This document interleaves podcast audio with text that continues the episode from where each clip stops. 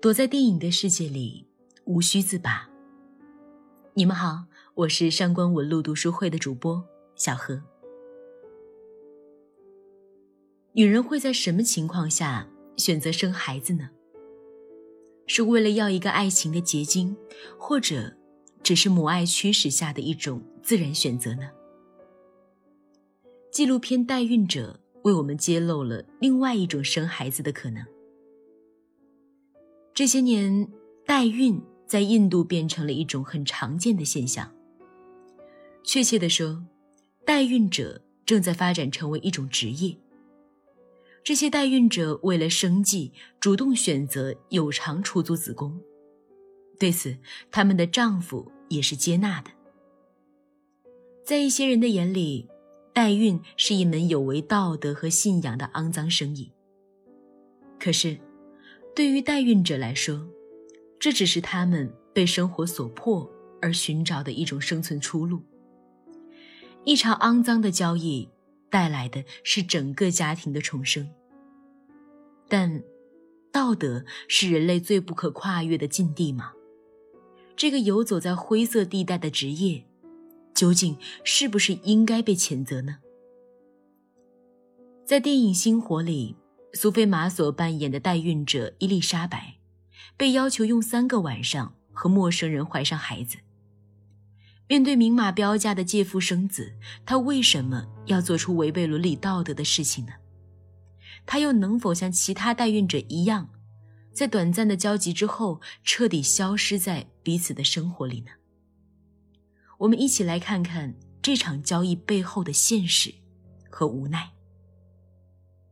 借腹生子，只是源自一场金钱和肉体的交易。故事发生在英国的一个海边小郡，在一个昏暗的屋子里，女孩伊丽莎白和一个老妇人正在进行着一场金钱交易的对话。看到眼前的这个女孩面容姣好，身体情况良好，老妇人对伊丽莎白很是满意。女孩对老妇人毕恭毕敬。他的脸却是冷漠的，因为出卖身体并不是他的本意。女孩的父亲欠下高利贷，无力偿还，他只好成为代孕者，卖身救父。暗处的男子是一位英国年轻贵族的伯爵，他有妻子，但妻子在一次坠马后瘫痪在床，失去了生育的能力。为了完成传宗接代。为了不泯灭贵族的尊严，家族选择让他借腹生子。两个陌生人为了身边人而不是自己的快乐，开始了一场金钱和肉体的交易。原本应该是美好的体验，在金钱的掩映下，失去了鱼得水合的欢愉。做爱成为了没有温度的程序。直到第三天的白天，两个人在海边偶遇。这是两个人第一次抛出交易之外，在现实生活里的碰面。伯爵看出女孩心中的隐忍和无奈，让她向着大海呐喊释放。可女孩终究还是腼腆羞涩的。也是从这一刻起，伯爵知道女孩不是放浪之女，而女孩也对眼前这位风度翩翩、稳重成熟的男士产生了好感。从第一次的羞涩到第二次的暧昧，再到第三次完全没有压抑，只有享受和放肆。虽然彼此都明白，这只是一桩交易，一场雾水之交，但生理的交欢还是不可避免的唤起两个人对彼此的情感。亚当·斯密在《道德情感论》里说：“性爱是人类社会里难得的。”既可以取悦自己，又可以取悦他人的行为，说不清到底是狭小空间里突如其来的荷尔蒙作祟，还是两颗孤独之心的惺惺相惜。在一夜情到多夜情的接触里，两个人肉体的交流焕发出一种超脱言语以外的心灵碰触，让双方更进一步的确认到介于真实和恍惚之间的爱。与被爱的感觉。按照协议，两个人度过了三个夜晚之后，需要分开，再也不能碰面，就像两条相交线，过了交集就要无限的疏远。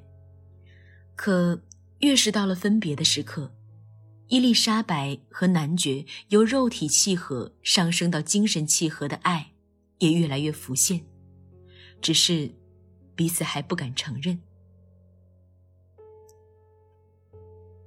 克制不会熄灭爱情，只会助长爱情的烈度。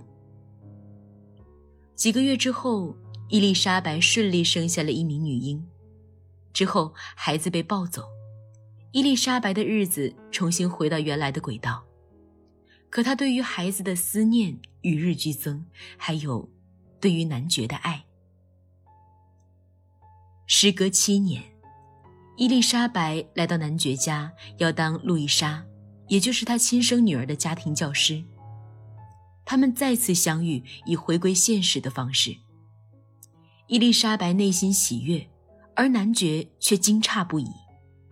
男爵不想让人发觉两人之间曾经的交合，因为那将让他在道德和自由、理性和感性里痛苦的抉择。在平静的外表之下，双方的内心早就已经波涛汹涌。在一次舞会之后，两个人完全抛除外界和内心的束缚，毫无顾忌的完全沉浸在彼此相爱里。一个人越是在孤独的时候，也就越容易做出反叛的举动，越是在极端的情况之下，越能放大一个人的欲望，越能明白自己真正想要的是什么。被家族责任和婚姻道义束缚太久的男爵，当再次见到伊丽莎白，他终于知道自己不该活得这样郁郁寡欢。向来追求独立。个性倔强的伊丽莎白更要不顾一切的去爱，哪怕这爱要被冠以破坏别人家庭的罪名。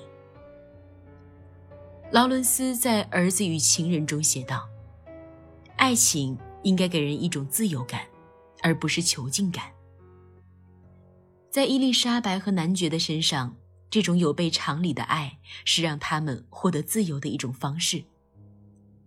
在让。雅克·阿诺的电影《情人》里，同样为我们展现了一段为了自由而反叛的爱情。张家辉扮演的中国公子东尼，在渡船上遇到从寄宿学校回家休假的学生简，两个人发生了超越年龄、国籍和身份限制的情爱。东尼几乎成为家族里的棋子，他只能听从家里的婚事安排。他只能选择在结婚之前尽情放纵，作为无声的反抗方式。对于只有十五岁的简来说，在母亲和哥哥的压制之下，他失去了自由感和存在感。于是，他不惜以一种近乎卖身的方式找寻存在感，即便他知道女子破身之后是不能找到丈夫的。被规则束缚的感情好像越来越浓厚，对外界的反叛力量也推促着两颗心越来越近。无论是伊丽莎白和男爵，还是东尼和简，最开始源于肮脏的交易，他们陷进自己编织的理由，本能的抗拒对方，但渐渐的，他们遵从本心的，让那爱尽情的倾泻。背弃伦理道德的爱情，依然能够得到祝福吗？为了孩子，无爱的婚姻要不要坚持呢？为了责任，没有情感的婚姻要不要继续呢？在现实生活里，大多数人的答案一定是肯定的。可是，在文学作品里，更多作家选择挑战世俗的偏见。他们更愿意相信爱情应该是美好的。如果一份婚姻或者是情感没有以真爱为前提，那么就不值得维护。一如在小说《查泰莱夫人的情人》里，男主人公因为战争而瘫痪，失去生育能力。为了要孩子，丈夫侧面同意妻子可以和外人生下孩子，然后由他们来抚养。最开始，妻子的内心是抗拒的，她觉得和外人生孩子是玷污自己的清白和对丈夫的爱。可是，当她看到丈夫战争后冷漠的神情，整天宣传空洞的思想，以及对于下层人士的嘲讽，这些她都没有办法认同。渐渐的，妻子对丈夫从同情变成了一种厌恶。最后，在守园人的洞体面前，所有因为隐忍而压抑的情感都得以释放。妻子怀了下层人士的孩子，选择和丈夫离婚，逃离了那个让她麻木的、冰冷的家庭。即便她的姐姐支持她，但免不了要被不知详情的外人所诟病。可在电影《星火》里，伊丽莎白和男爵的爱情却为周围人。所祝福。当男爵的父亲看出儿子和家庭女教师之间的暧昧关系，他质问伊丽莎白。外表柔弱的伊丽莎白毫不畏惧，坦诚自己对于男爵的爱，追寻真爱的勇气得到男爵父亲的欣赏。最后，男爵为了瘫痪在床的妻子解脱，熄灭炉火，打开窗子，掀掉盖在妻子身上的毛毯。跪在床边失声的痛哭，这哭声是愧疚，也是解脱。他不知道那是不是瘫痪在床的妻子需要的，可是家族落魄，没有钱维持家里的开支，也没有办法继续照顾他。男爵是理性的、善良的，只是对于爱这件事儿，让他被放逐在道德的圈地之外。妻子的妹妹康妮一直深爱着男爵。如果姐姐去世，她会选择嫁给男爵。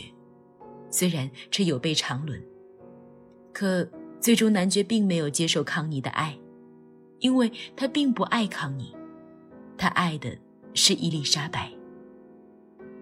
康妮毫不吝啬地向两人送上了祝福，更是对伊丽莎白有勇气去爱的祝福。最后。在大雪纷飞里，男爵带着伊丽莎白和孩子离开了落魄的家。两个生活疲惫的中年人在此时才真正逃离了这个充满了桎梏的世界，找回了真正的自己。当火光熄灭时，时间停滞，你不必墨守成规，你可以做你想做的任何事情。当火光重燃时，时间再次走动。一切恢复如常。星火里这段台词贯穿了全篇。当火熄灭的时候，淹没在黑暗的这段时间里，人可以无需履行禁锢人心的公约。那个时候，也是你唯一可以看见自己真正样子的时候。你或许并不是一个道德上洁白无瑕的人，但你更像是一个真正的人。而火光重燃之时，万家灯火之下，你只可以是一个循规蹈矩的好人。人类所处的现实，往往是后者。然而，时刻道德之火来规训的人类，是不是有些太过可悲了呢？当一段感情只能凭借道德维持的时候，它难道不是早就已经严重背离了它开始的初衷了吗？有没有那么一天，也许在那一天，人们能够不论火光熄灭或者燃起的时候，始终如一呢？今天想要和大家聊的话题是：你会屈从于现实的桎梏，还是为了你所在意的东西，勇敢的反叛现实呢？欢迎在评论区里留言，和我们分享你的感受。如果你想查看今天节目的内容，请到微信上搜索公众号“上官文露读书会”。阅读是我们离美最近的时刻，让我们共赴一场美丽的约会。